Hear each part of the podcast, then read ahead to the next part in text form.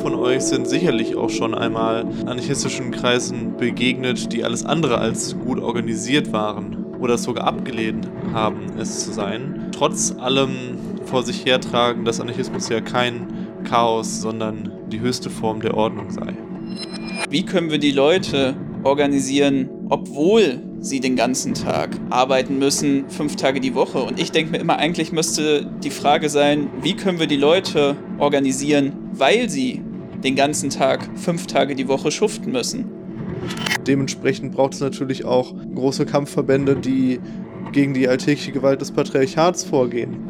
Dass unsere Organisationen im Weg schon das Ziel enthalten müssen, in der Organisation selber eigentlich schon das neue anarchistische Leben eingeübt wird. Tag auch. Willkommen bei Über Tage, dem anarchistischen Podcast.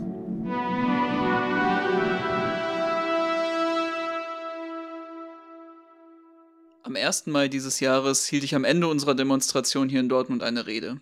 Sie sollte die Notwendigkeit deutlich machen, gemeinsam als revolutionäre anarchistische Bewegung selbstbewusst, strategisch und mit klaren Forderungen den Krisen unserer Zeit zu begegnen. Das alles schloss ich mit einer Aufforderung ab. Eine Aufforderung, die gegen die Beliebigkeit unserer Handlungen in der linken Szene, dem Annähern linker Gruppen an die liberale Ideologie, des Appellieren an den Staat und der Vereinzelung unserer Zeit gerichtet war. Organisiert euch. Bei aller Richtigkeit dieses Aufrufes ist es aber gleichzeitig so, dass sich Organisieren häufig dem Zufall überlassen wird. Der Sympathie zu einem Kreis an Leuten, dem Wagen übereinstimmen, mit den nach außen getragenen Positionen oder vielleicht auch einfach manchmal nur einer ähnlichen Ästhetik, einem vertretenen Lebensgefühl. So oder so ähnlich ist es bestimmt auch mal bei euch abgelaufen. Zumindest war es das an etlichen Stellen meiner politischen Laufbahn bei mir so. Aber ist es nicht absurd, dass wir etwas so Zentrales dem Zufall überlassen? Es ist ja nicht einfach nur die Wahl zwischen diesem oder jenem Poloshirt in dunkelgrün oder cremefarben, auch wenn das ebenfalls wichtig ist, sondern die Frage, wie wir politisch kämpfen wollen. Um also klar zu machen, und es nicht den ganzen Versatzstücken in einzelnen Folgen und hoffentlich auch nicht mehr in unserem und eurem Alltag dem Zufall zu überlassen, sprechen wir in der heutigen Folge 81 bei Übertage über Anarchismus und Organisation. Für uns als anarchistische Bewegung ist diese Frage, denke ich, ganz entscheidend, denn viele von euch sind sicherlich auch schon einmal anarchistischen Kreisen begegnet, die alles andere als gut organisiert waren oder sogar abgelehnt haben, es zu sein. Trotz allem vor sich hertragen, dass Anarchismus ja kein Chaos, sondern die höchste Form der Ordnung sei. Wenn wir hier also von Organisation sprechen, dann meinen wir in allererster Linie formelle Zusammenhänge. Natürlich kann auch ein mehr oder weniger informeller Haufen auch ganz okay organisiert sein. Das will ich jetzt gar nicht in Abrede stellen an dieser Stelle. Aber äh, wenn wir von Organisationen sprechen, dann meinen wir Gewerkschaften, meinen wir revolutionäre Organisationen, nicht Gruppen, sondern Organisationen, die auch einen Grundsatzprogramm haben, auf das sie sich verständigen können, einen Rahmen haben, in dem sie agieren oder meinetwegen auch gut organisierte Hausprojekte, Kollektive, die sich eben einen klaren Rahmen geben, wie sie sich zusammenschließen, wie sie funktionieren und das auch transparent eben nach außen gestalten. Ja, genau diese Frage nach Organisation, die du jetzt angesprochen hast, was wir uns darunter vorstellen, das haben wir auch in vielen verschiedenen Folgen schon immer angeschnitten. Das meinte ich auch gerade schon in der Einleitung. Wir haben ja Folgen zu Verkehr, zu Stadtplanung gemacht, zu Ökologie, zum Reisen, zur Nachbarschaftsorganisation. Und das alles zeigt ja auch, was für ein riesiges und komplexes Thema das dann eben im Besonderen, im Speziellen nochmal ist. Jetzt in der Folge sprechen wir ja einmal so grob allgemein über was wir uns über Organisation vorstellen, aber da sei nochmal viel mehr als ein den ganzen anderen Folgen drauf verwiesen, hört wirklich für diese ganzen speziellen Formen von Organisationen da rein. Weil es ist natürlich so, dass je nach Bereich eine Organisation immer ganz viele unterschiedliche Aspekte erfüllen muss, ganz äh, häufig unterschiedlich funktioniert. Und deswegen ist es wichtig, da auch immer dann nochmal im Speziellen drauf zu schauen. Ja, und wir haben das ganze Thema heute in drei grobe Bereiche eingeteilt. Und zwar einmal allgemeine Annahmen zum Beginn, warum es Organisationen braucht, um die Gesellschaft zu verändern einen kurzen Überblick über verschiedene anarchistische Organisationsansätze und dann noch Thesen zur Frage der anarchistischen Organisation. Und ich würde sagen, damit starten wir jetzt auch dann direkt mal durch mit einer kleinen allgemeinen Annahme zum Beginn. Du hast es gerade schon angeschnitten, die Gesellschaft ist unglaublich komplex. Sie ist in ganz viele verschiedene Bereiche aufgeteilt in Verkehr, Städte, Dörfer, ökologische Bereiche, Reisen, Nachbarschaft. Alles ist mega kompliziert im Prinzip und muss organisiert werden. Und wenn man sich jetzt natürlich die heutige Gesellschaft anguckt, dann kann man erstmal nicht zu Beginn auch festhalten, dass natürlich unsere Klasse, die Arbeiterinnenklasse, organisiert alle diese Bereiche schon. Ne? Sie, sie ist ja überall, lenkt sie das Ganze und gestaltet sie das Ganze und ist auch in der Organisation des Ganzen. Wir haben dann halt einfach natürlich auch die Annahme, dass man dieses Organisationstalent, was im Prinzip in unserer Klasse schon verankert ist, dass man das halt eben umlenken muss in eine Selbstverwaltung. Aber das passiert eben auch nicht irgendwie, sondern natürlich muss man auch neue Strukturen schaffen, muss man auch einen organisatorischen Rahmen dafür schaffen, dass diese Selbstorganisationsfähigkeiten erblühen können, dass diese Fähigkeiten, die unsere Klasse auch heutzutage schon besitzt, einfach sich in einer anderen Art und Weise, wie die Gesellschaft dann verfasst ist, äußern können. Ja, und da ist nämlich das, was du gerade angesprochen hast, die Selbstverwaltung, das zentrale Wort bei. Weil viele von euch mögen ja jetzt vielleicht auch sagen, naja, aber wirklich, äh, wir organisieren das, wir lenken das, das sehe ich irgendwie nicht. Da möchte ich nochmal sagen, denkt wirklich genau darüber nach, weil das ist ja eine ganz häufige Lüge, die uns eben entgegengebracht wird und so ein Schreckensgespenst, was an die Wand gemalt wird. Ich denke da jetzt auch an sowas wie Atlas Shrugged von Ayn Rand, was ja immer wieder dann ähm, jetzt gerade von Rechtslibertären aufgegriffen wird. Die Reichen, die großen kreativen Köpfe, die Lenker dieser Gesellschaft sagen irgendwann, nein, ich habe genug von euren ganzen Querelen der Arbeiterklasse. Ich verabschiede mich, dann seht ihr ja, wie ihr selber zurechtkommt und auf einmal brechen die Gesellschaften zusammen. Es fehlt an dem großen Steuermann, der das alles lenken kann. Aber das ist natürlich ganz grober Unfug. Warum uns das so erscheint, ist eben in dieser ideologischen Verkehrung dieser Welt, dadurch, dass wir eben keine Macht darüber haben, dass wir nicht entscheiden können, was da passiert. Aber diese ganze Organisation, die, die Lenkung der Gesellschaft, die wird natürlich jetzt schon von unserer Klasse ausgeführt, nur eben im Auftrag von wem anders nach seinen Interessen ausgeführt. Das heißt aber nicht, dass wir nicht diese Fähigkeiten dazu hätten, sondern eigentlich muss man sagen, diese Fähigkeiten der Organisation kommen erst wirklich dann richtig zum Tragen, weil wir dann eben selber in unserem Interesse dort handeln können und einen viel größeren Antrieb haben, diese Gesellschaft auf einem ganz anderen Maßstab zu organisieren und wirklich unser Herzblut da reinzugeben. Und das ist was, was wir wirklich dabei nie vergessen sollten, wenn wir über Organisationen sprechen. Und das auch denen entgegenhalten, die entweder jetzt dieser Lüge verfallen oder auch aus einer anarchistischen Richtung sagen, aber das, was ihr wollt, ist doch nur ein schlechtes Abziehbild dieser anderen Gesellschaft. Und natürlich brauchen wir auch Organisationen, um überhaupt diese Perspektive darauf zu haben, die Verwaltung einer kommenden Gesellschaft übernehmen zu können, in einem anderen Sinne. Klar habe ich gerade gesagt, okay, diese Fähigkeiten sind zwar in unserer Klasse verankert und so weiter, aber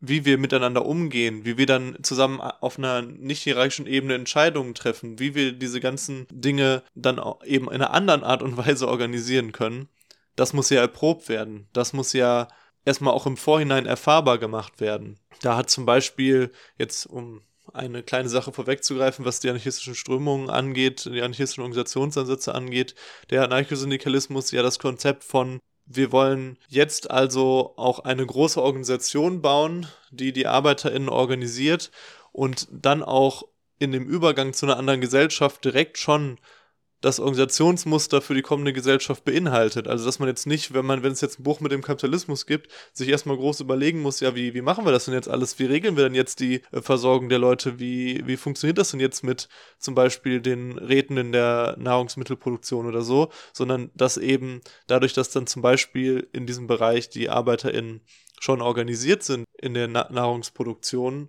dass dann einfach diese Strukturen schon auch im Jetzt schon ein Stück weit vorhanden sind und dann nur noch übertragen werden müssen auf die andere Gesellschaft. Ja, und in dem Aufbau dieser Organisation, jetzt in der bestehenden Gesellschaft, die dann eben diesen revolutionären Weg bestreiten wollen, kommen wir natürlich an einen sehr spannenden Punkt unserer allgemeinen Annahmen, nämlich auch die Reproduktion der ganzen Widersprüche dieser Gesellschaft jetzt in unseren Organisationen. Und da muss ich auch immer so ein bisschen denken, wir sprechen ja häufig darüber, oder viele Leute sprechen darüber, dass sie sich gar nicht vorstellen können, wie diese andere Gesellschaft aussehen sollte, wie eine Übergangsgesellschaft aussehen sollte. Und ich denke mir immer ganz häufig, wenn diese ganzen Widersprüche aufgelöst sind, kann ich mir eigentlich ganz gut und gar nicht mal so unklar vorstellen, wie so eine andere Gesellschaft aussehen wird.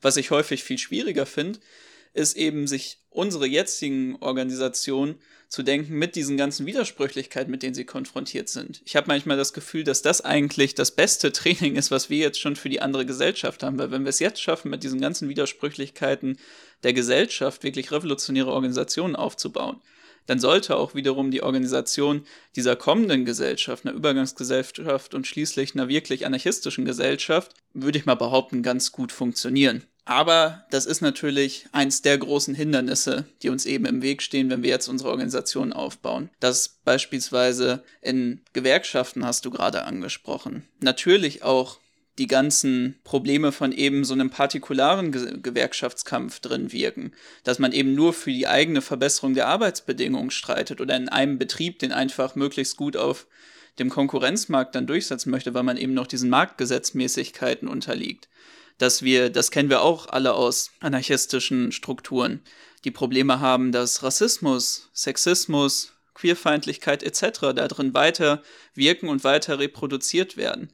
Das sind alles die Probleme, denen wir dagegenüberstehen, dass diese Gesellschaft in uns allen, in unser aller Leben tagtäglich wirkt, egal wie häufig wir dagegen äh, anreflektieren wollen, dagegen versuchen uns zu bilden. Dem entkommen wir nicht und dementsprechend ist es auch wichtig, da immer gute Strategien innerhalb unserer Organisation zu haben, wie geht man damit um, das in der Struktur zu verankern, um leistungsfähige, lebensfähige Organisationen aufzubauen, die diesen revolutionären Weg bestreiten können und dabei eben auch schon eine andere Welt in sich tragen. Ja, und das macht halt auch eben dann diesen Lernprozess, den du jetzt ja nicht da beschreibst, ja auch aus. Und den können wir auch eben nicht dem Zufall überlassen. Genauso wenig wie wir generell den gesamten Prozess hin zu einer anderen Gesellschaft dem Zufall überlassen können. Und wir sagen eben ganz klar, dass wir Massenorganisationen in unterschiedlicher Form brauchen, um diese Gesellschaft zu verändern. Oder auf der anderen Seite auch kleinere Organisationen, kleinere revolutionäre Organisationen, die dann aber auch in der Lage sind, auf einem ganz anderen Niveau zu agieren. Wir sagen ganz, ganz eindeutig, der Weg von irgendwelchen informellen Kleingruppen, von irgendwelchen Bezugsgruppen und Freundeskreisen ist vorbei. Wenn wir das ernst meinen mit einer gesellschaftlichen Veränderung, wenn wir das ernst meinen mit wir können die Gesellschaft nur mit einem Großteil der Menschen auf unserer Seite verändern, dann brauchen wir natürlich auch entsprechende Organisationsansätze, die das dann auch in sich tragen, diesen Geist. Ja, und genau an dieser Frage und auch eben an der Frage von dem Wirken von Widersprüchen der Gesellschaft jetzt in unseren Organisationen scheiden sich ja die anarchistischen Strömungen. Da werden ja sehr unterschiedliche Antworten eben drauf gefunden. Genau die wollen wir jetzt in einem kurzen Überblick über die verschiedenen Organisationsansätze nochmal ein bisschen charakterisieren. Wir haben ja gerade schon zweimal den Anarchosyndikalismus da erwähnt und den hast du ja wunderbar so als erstes schon angesprochen. Dann würde ich doch sagen, gehen wir da jetzt nochmal als erstes drauf ein. Ja, der Anarchosyndikalismus ist ja auch eigentlich die anarchistische Strömung, Manche würden es auch nicht als anarchistische Strömung oder so bezeichnen. Da gibt es ja immer so ein bisschen Diskurs in, in, der, in der. Ist es Strategie, ist es Strömung? Das wissen wir nicht.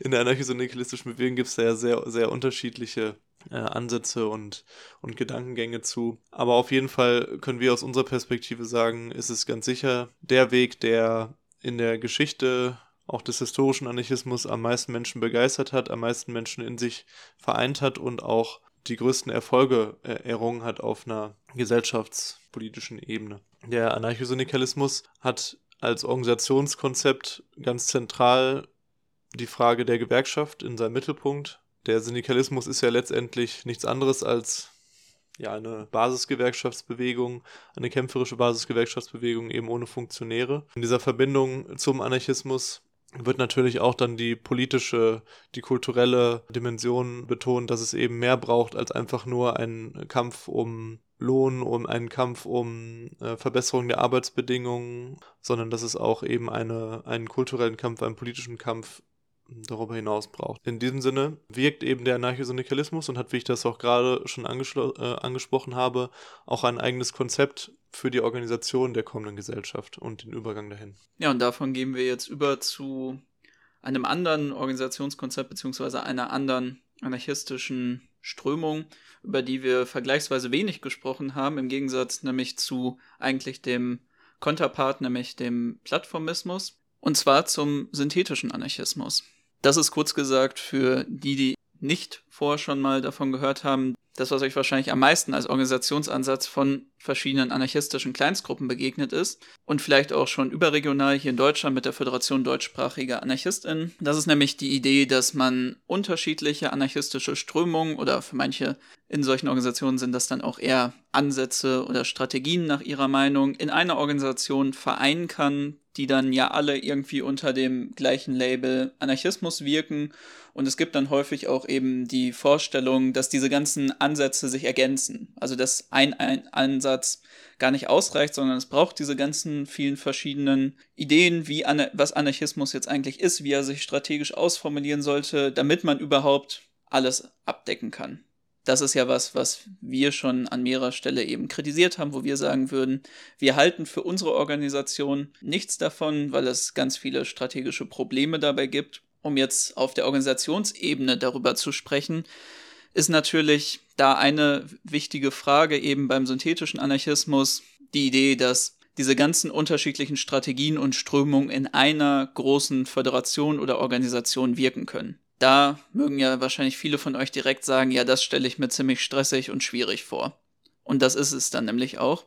Das Problem dabei ist natürlich, dass es häufig sehr große Streitigkeiten, sehr wenig Einigkeit über Strategie gibt, einzelne Teile eben von so einer größeren Organisation oder Föderation häufig für sich selber wirken und man sich dann auf sehr kleine, übergeordnete Strategien, wenn überhaupt, einigen kann nach außen hin kann sehr schwierig nur getragen werden, was eigentlich die Ideen und die Haltung der Organisation sind. Und deswegen ist das meistens eher ein Sammelbecken für unterschiedliche Ansätze, die sich grob dem Anarchismus zuordnen, aber nicht genau wissen, was will ich eigentlich darüber geordnet außerhalb von meiner Stadt oder meinem Viertel oder meinem bestimmten Kreis eigentlich machen. Und dementsprechend ist, abgesehen von eben dieser Frage, die Haltung zur Organisation auch super unterschiedlich im synthetischen Anarchismus, weil eben so viele verschiedene Ansätze sich dort vereinen. Das kann einmal eine die Zivilisation ablehnende Tierbefreiungsgruppe sein, die einfach nur auf einem lokalen Freundeskreis basiert und eigentlich niemanden so richtig dazulässt, außer man kennt die über persönliche Kontakte und die sitzen dann mit Leuten, die in einer anarchosyndikalistischen Gesellschaft, äh, in einer anarchosyndikalistischen Gewerkschaft und in einem Kollektivbetrieb organisiert sind zusammen. Ja, das ist im Endeffekt dann noch alles, was man eben zu dem Organisationsansatz des synthetischen Anarchismus so sagen kann. Es bleibt sehr schwammig, abgesehen von eben der Einigung darauf, man möchte alle unterschiedlichen Organisationsansätze in einer Organisation mit all den Problemen und Widersprüchen, die das bedeutet, organisieren. Ja, dem steht der Plattformismus und der Espezifismo als Strömungen, die auch unseren Weg markieren, die sich eben als Ergänzung oder als Bereicherung und in, in Verbindung stehen, natürlich auch zum Monarchosyndikalismus und nicht in irgendeiner Form von Konkurrenzverhältnis sehen. Der Plattformismus und Espezifismo sieht eben eine sehr, sehr klar strukturierte Organisation von Revolutionärinnen vor. Also nicht so wie im Syndikalismus, wo man sagt, okay, einfach alle ArbeiterInnen können eben Teil von unserer Gewerkschaft werden, können zusammen mit uns kämpfen, sondern der Plattformismus Espezifismo hat eine spezifische anarchistische Organisation, wo anarchistische Revolutionärinnen untereinander organisiert sind auf einer einheitlichen Grundlage, auf einer anarchokommunistischen Grundlage, gemeinsam eine, eine inhaltliche Ein Einigkeit eben haben, eine strategische Einigkeit haben, in diesem Sinne sehr eng miteinander organisiert sind und so ist es natürlich auch klar, dass es einen gewissen Anspruch dann von, dieser, von diesem Organisationsansatz gibt, wo jetzt halt nicht alle ArbeiterInnen, wie jetzt zum Beispiel Syndikalismus, einfach so dazukommen können, weil das sonst natürlich diese Einigkeit, die man dann in einem kleineren Rahmen von Revolutionärinnen hat, sprengen würde. Der Plattformismus Espezifismo hat einen sehr, sehr klaren Fokus, dann aus dieser anarchistischen Organisation heraus eine Praxis in den sozialen Kämpfen zu entwickeln, in den Gewerkschaftsbewegungen zu entwickeln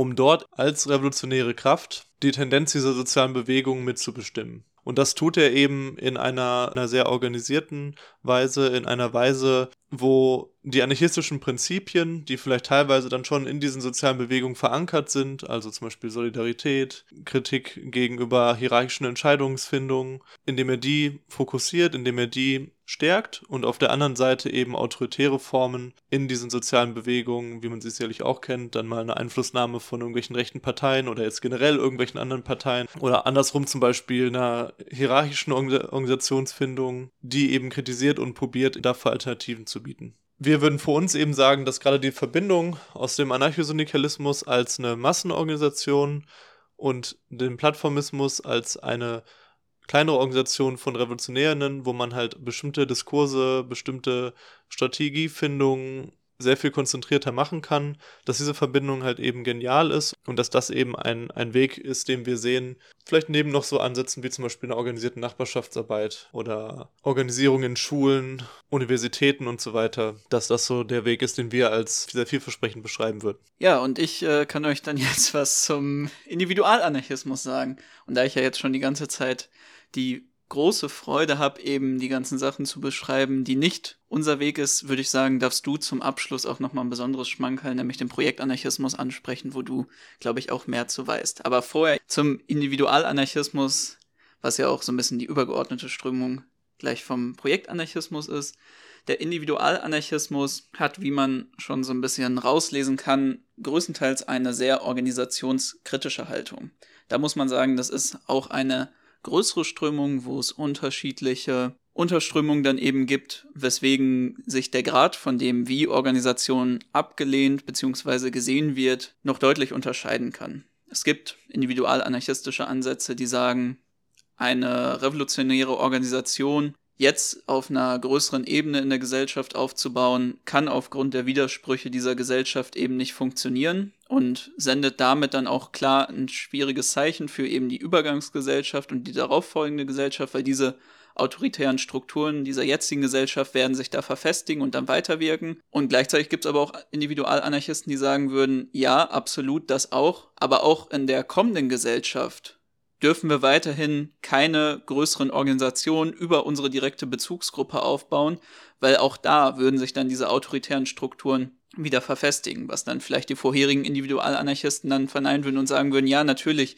eine größere Organisation von Gesellschaft brauchst du in der kommenden Gesellschaft, das dürfen wir nur jetzt nicht machen. Dann gibt's natürlich auch noch in Strömungen wie dem Primitivismus dann auch Ansätze, die wirklich sagen, nein, wir können nur in ganz kleinen einzelnen ähm, zusammen Zusammenkünften von Jäger- und Sammlergesellschaften dann eigentlich nur mit unserem Stamm umherziehen, unseren Nahrungswald nutzen, unsere Beeren pflücken und äh, unsere Beeren erlegen. Das ist dann das Einzige, was wir eben als Organisation zusammen machen können. Was all diesen unterschiedlichen Ansätzen gemein ist, ist eine noch viel stärkere Bürokratiekritik, als sie sowieso schon in anarchistischen Organisationen da ist. Es gibt ja allgemein in der anarchistischen Tradition eine sehr starke Kritik an marxistischen und vor allem marxistisch-leninistischen Konzepten von einer Partei. Da einen starken Fokus auch drauf zu sagen, das, was ihr da aufbaut, wird zwangsläufig bürokratische Eliten hervorrufen wird ineffektiv sein, wird nicht die Interessen der Menschen widerspiegeln können, egal wie häufig ihr sagt, dass die Partei irgendwie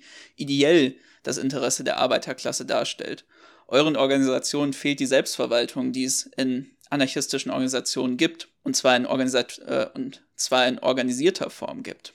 Da würden dann die Individualanarchisten widersprechen und sagen, nein, das gibt es auch in euren anarchistischen Organisationen nicht. Deswegen ist ja generell die Frage zu stellen, ob man überhaupt hier von Organisationsansatz sprechen kann. Äh, es ist jetzt halt nur darunter geführt, weil das natürlich ein Teil auch von der Debatte innerhalb der Frage von Anarchismus und Organisation ist.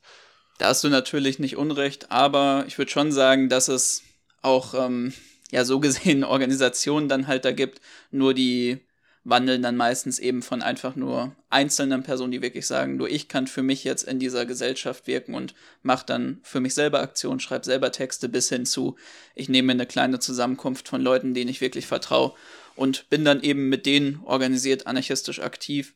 Aber du hast natürlich recht, dass ja, ist jetzt nichts für die breitere Gesellschaft und da könnt ihr ja ungefähr euch auch schon denken und raushören, was wir dann eben davon halten, warum wir das problematisch sehen, wenn wir eben sagen, Plattformismus und Anarchosyndikalismus ist unser Weg.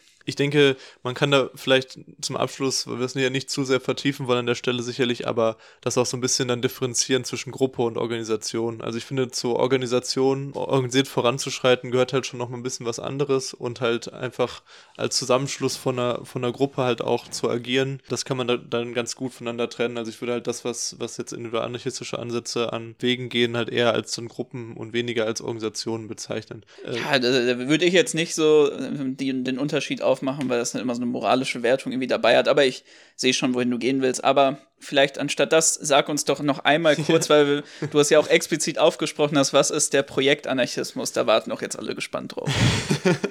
ja, ich habe Projektanarchismus nochmal mit aufgeschrieben, weil ich denke, dass es, das, dass es etwas ist, was jetzt nicht als dezidierte Strömung in dem Sinne eigentlich manifestiert ist, aber was eine sehr übliche Ausprägung innerhalb der anarchistischen Bewegung ist. Und damit meine ich eigentlich alles so von autonome Zentren, Kommuneprojekten, Kleingärtenvereine, also alles so, sage ich jetzt mal, so wirklich halt dieses ganze, so wir wollen halt einfach projektmäßig was zusammen machen, wir wollen irgendwie zusammen leben, wir wollen zusammen arbeiten. Natürlich kann halt all das auch Teil von zum Beispiel einer größeren organisierten Bewegung sein. Das kann natürlich auch Teil von einer anarchisch-syndikalistischen Bewegung sein. Gibt es ja auch. Es gibt ja auch Kollektivbetriebe. Es gibt zum Beispiel in der Freien Arbeiterinnenunion mit, den, mit der Union Corp einen eigenen Anschluss an äh, Kollektivbetriebe, die sich ja dann auch als Teil gewerkschaftlicher Kollektivbetriebe innerhalb der FAU dann auch verstehen. Ich würde es aber eben nochmal unterscheiden, diese Projekte, die halt dann auch de diesen Ansatz äh, entsprechen,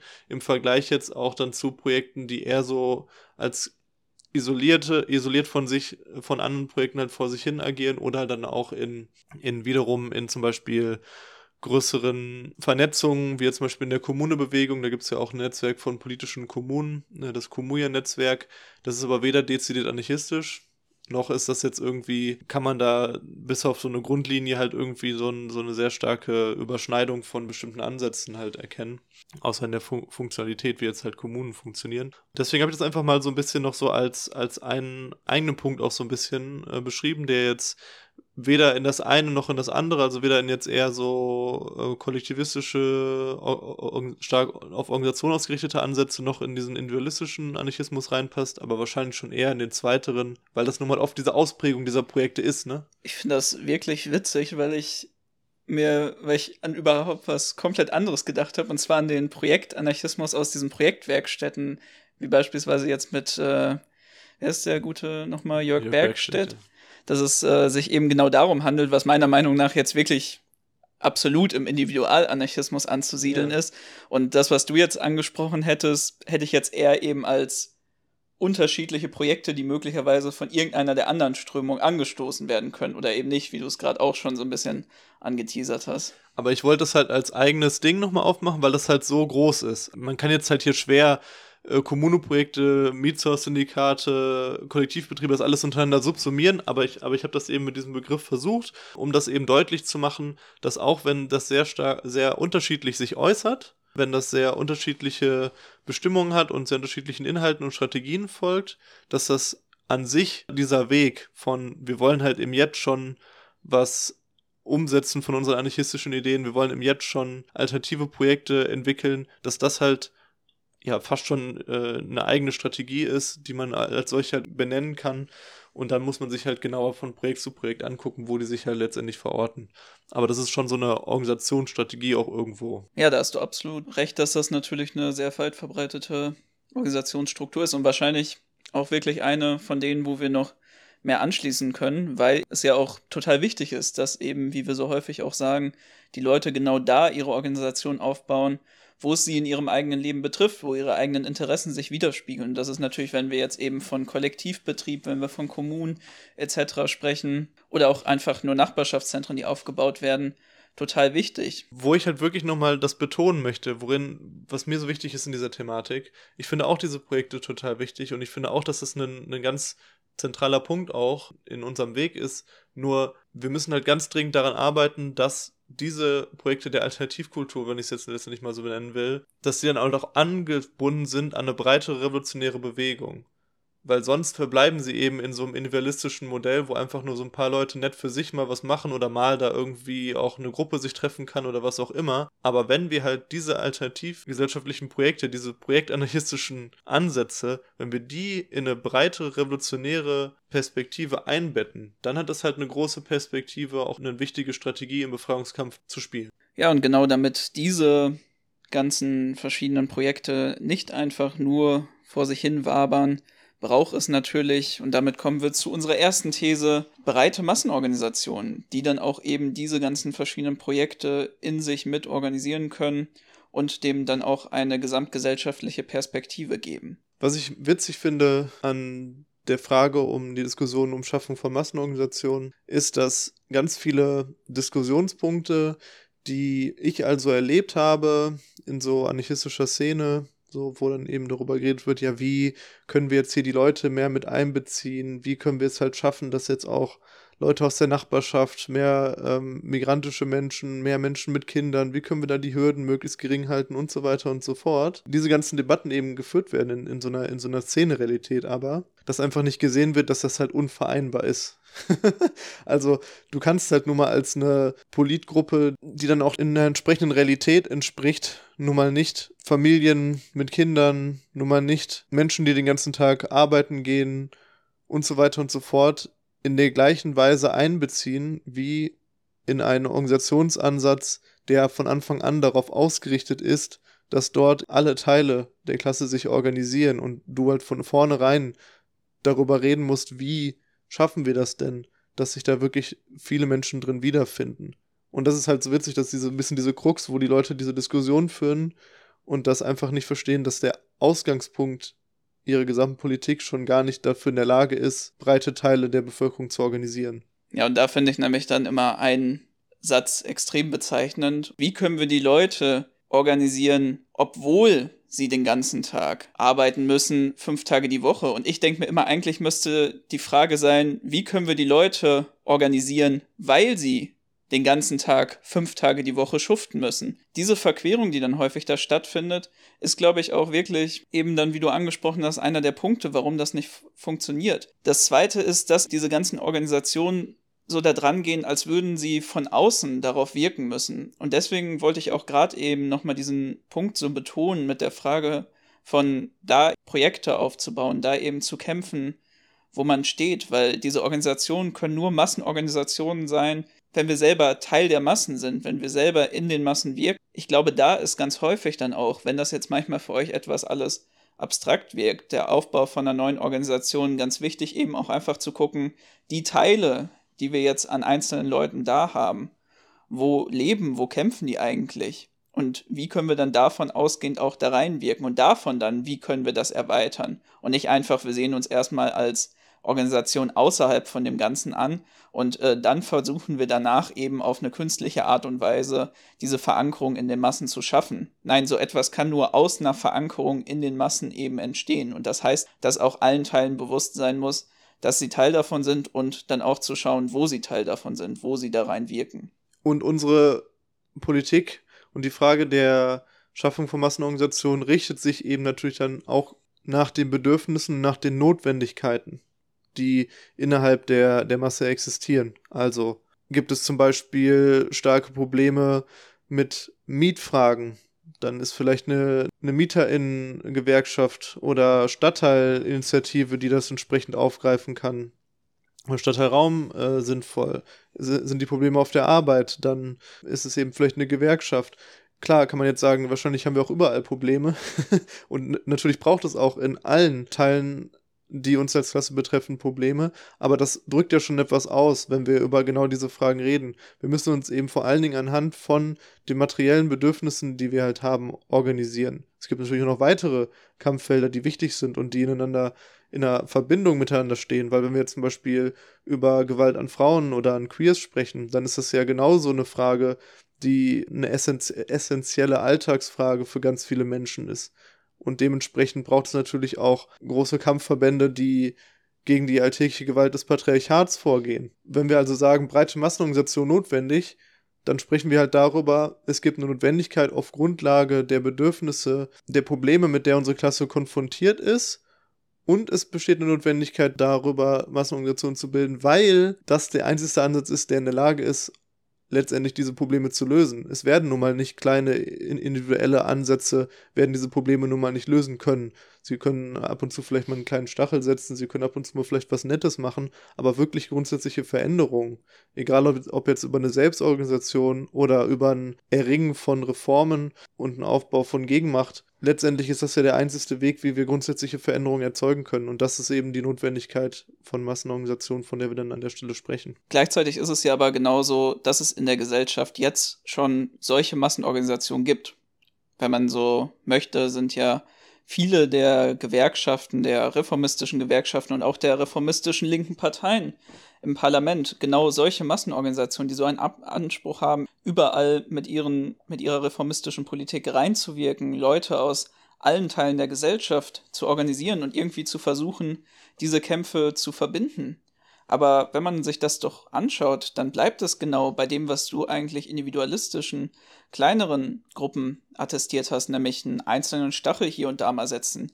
Die ganzen gesellschaftlichen Probleme aber nicht wirklich tatsächlich auflösen zu können genau da zeigt sich dann, dass auch wenn eine Massenorganisation zu schaffen jetzt unser zentrales Ziel ist, diese Massenorganisation nie das erreichen kann, was sie erreichen soll, nämlich tatsächlich die ganzen Interessen ihrer Teile abzubilden und gemeinsam einen neuen Weg zu schaffen, wenn es eben nicht gleichzeitig eine klare anarchistische, revolutionäre Ausrichtung dieser Massenorganisation gibt. Denn ohne ein strategisches Begehen von so einem revolutionären Weg und auch einer klaren inhaltlichen Ausrichtung und auch einer wirklich, wirklichen Verankerung von solchen Selbstorganisationsprinzipien wird sie immer dazu verdammt sein, nur eine Verbindung von diesen ganzen partikularen Kämpfen zu sein unter einer reformistischen Haltung. Genau das, was du zuletzt angesprochen hast. Die Gefahr ist einfach super groß, natürlich, dass wenn du eine entsprechende Massenorganisation hast und dort keine revolutionäre Organisation drin verankert ist, die ein Stück weit auch dann in der Lage ist, die anarchistischen Prinzipien, die Selbstorganisationsprinzipien und auch eine, eine revolutionäre antikapitalistische Grundhaltung aufrechtzuerhalten und, und mitzutragen und zu manifestieren, dann ist die Wahrscheinlichkeit einfach wirklich sehr groß, dass das Ganze einfach ein, ein reformistischer äh, Verband wird. Und das bringt uns ja auch zu dem nächsten Punkt, der das bringt uns ja auch zu unserer nächsten These, die wie folgt lautet: Anarchistische Organisationen, die den anarchistischen Weg wahrt. Anarchosyndikalismus kann sich in partikularen Kämpfen und ein Einrichten im Bestehenden verlieren. Das ist ja auch eine ganz zentrale Debatte dann im Anarchosyndikalismus. Und vielleicht äh, ist es an der Stelle nochmal wichtig, darauf einzugehen, was das bedeutet. Weil das bedeutet eben nicht, dass die anarchistische Organisation eine Kontrollinstanz dieser breiteren Bewegung ist. Dass sie die irgendwie äh, kontrolliert und die einfach nur irgendwelchen Befehlen äh, folgt oder was auch immer. Sondern es geht eben darum, dass anarchistische Prinzipien aufrechterhalten werden. Anarchistische Prinzipien manifestiert werden in diesen Bewegungen.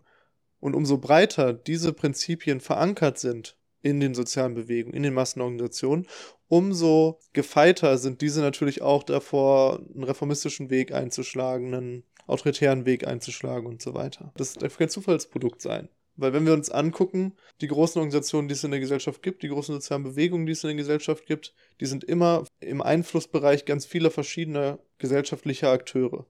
Immer. Dementsprechend besteht halt immer die Gefahr, dass dann besser organisierte Kräfte, so wie es halt schon in ganz vielen Beispielen, sowohl im Jetzt als auch in der Geschichte war, auf eine autoritäre Art und Weise dann entsprechend Einfluss nehmen und diese Bewegung korrumpieren und entgegen dann letztendlich unseren Interessen und den Interessen der Arbeiterinnenklasse dann verformen. Und das muss unsere Aufgabe als anarchistische Revolutionärinnen sein, das zu verhindern und dagegen vorzugehen.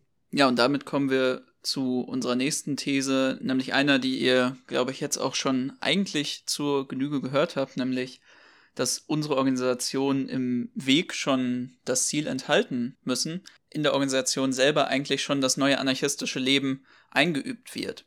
Und wie gesagt, da haben wir jetzt wirklich schon viel drüber gesprochen, aber ich möchte da noch einen Aspekt hervorheben, wo ich immer das Gefühl habe, das geht ein bisschen unter.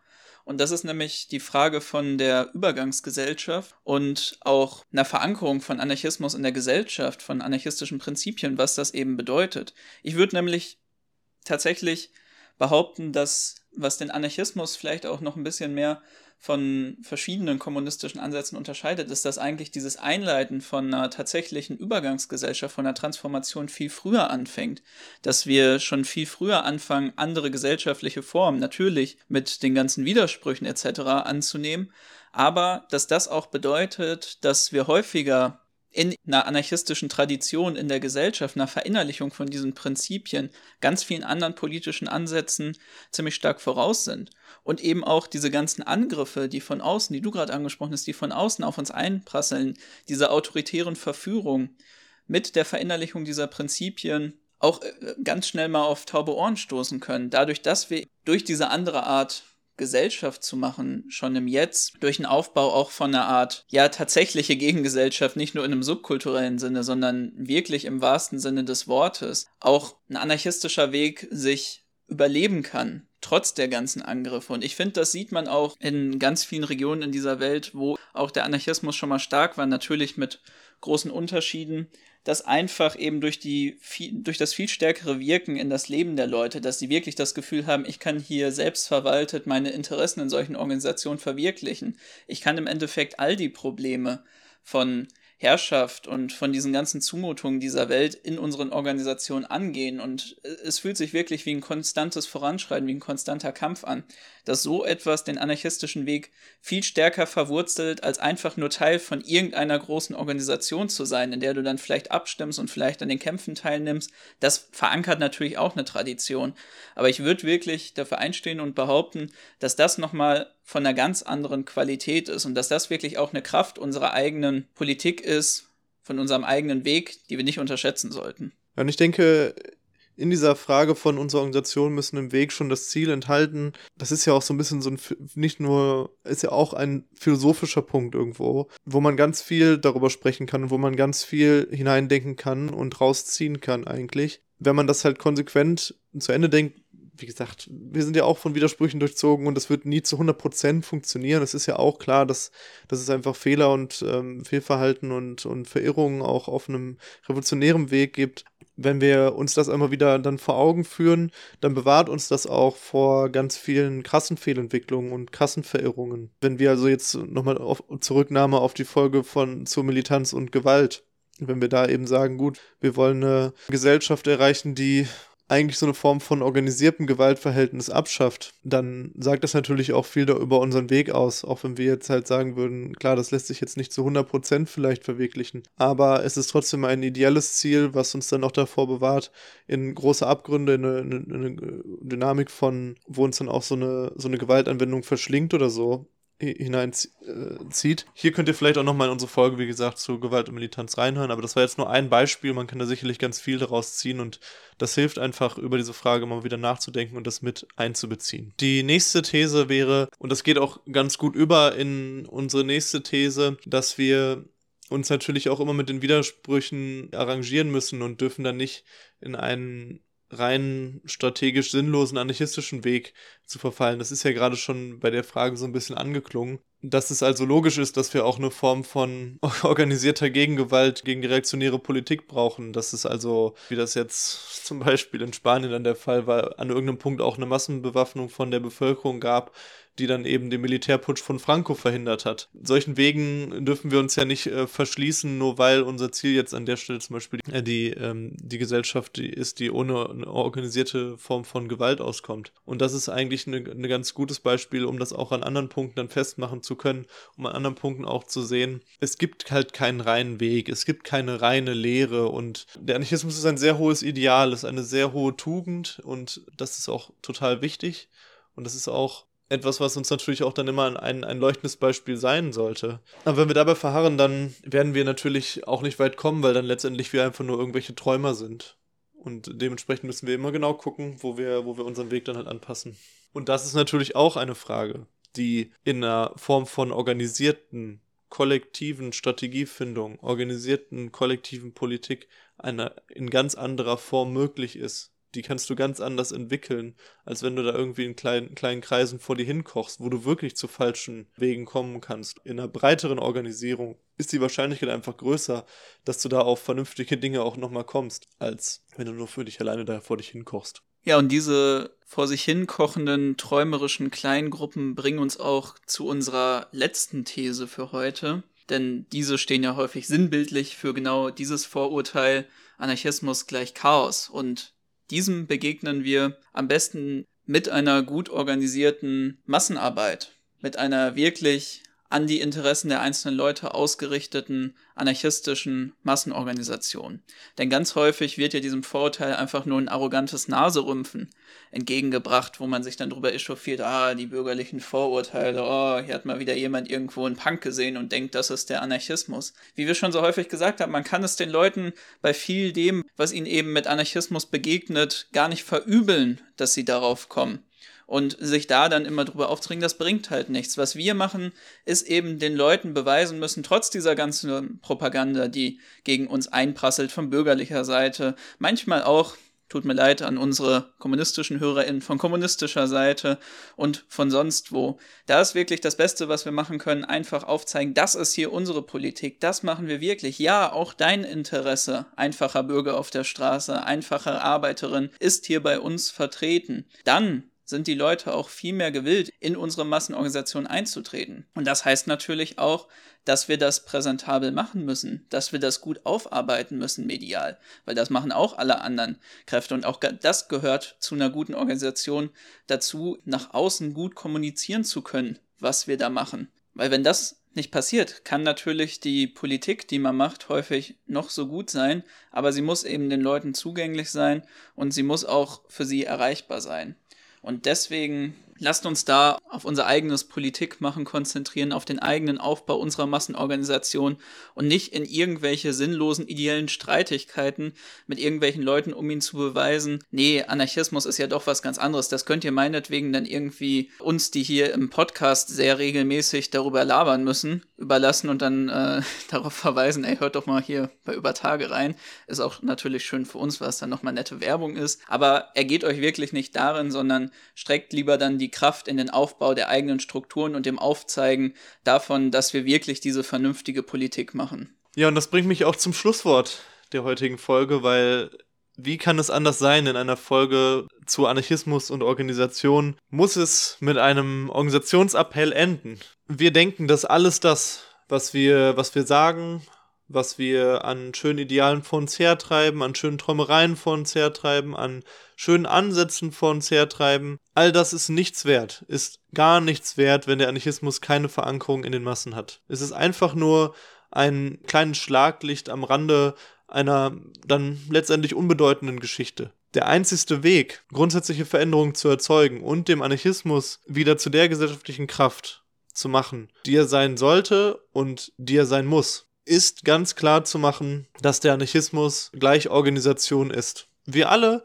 die wir uns als Anarchistinnen verstehen, die wir ein Interesse daran haben, gerade in diesen unwegsamen Zeiten, in diesen Zeiten der Krisen, der Verwerfung, der Unklarheit, noch die Hoffnung darauf zu wahren, grundsätzliche Veränderungen zu erzeugen, sind an dieser Stelle aufgerufen und nochmals aufgerufen und nochmals aufgerufen, so wie wir es schon an so vielen Stellen getan haben, sich zusammenzuschließen und ernsthaft zu überlegen, wie wir eine Perspektive entwickeln können, als anarchistische Bewegung zu einer organisierten Kraft der Arbeiterinnenklasse zu werden. Und in dem Sinne hat es uns Freude gemacht, dass ihr heute uns hier zugehört habt in dieser kleinen Folge. Doch, glaube ich, gar nicht so klein, wie wir am Anfang einmal gedacht haben. Ja, das werden wir dann nach dem Schnitt mal sehen, wie lange die dann am Ende ist. Aber wir gucken dann mal, dass wir diesen Mittwoch einen gut organisierten Livestream hinbekommen, wo ihr dann wieder einschalten könnt, 19 Uhr YouTube und Twitch und hören uns dann auch bald wieder hier bei Übertage. Ärmel hochkrempeln und let's get organized. Glück auf. Glück auf.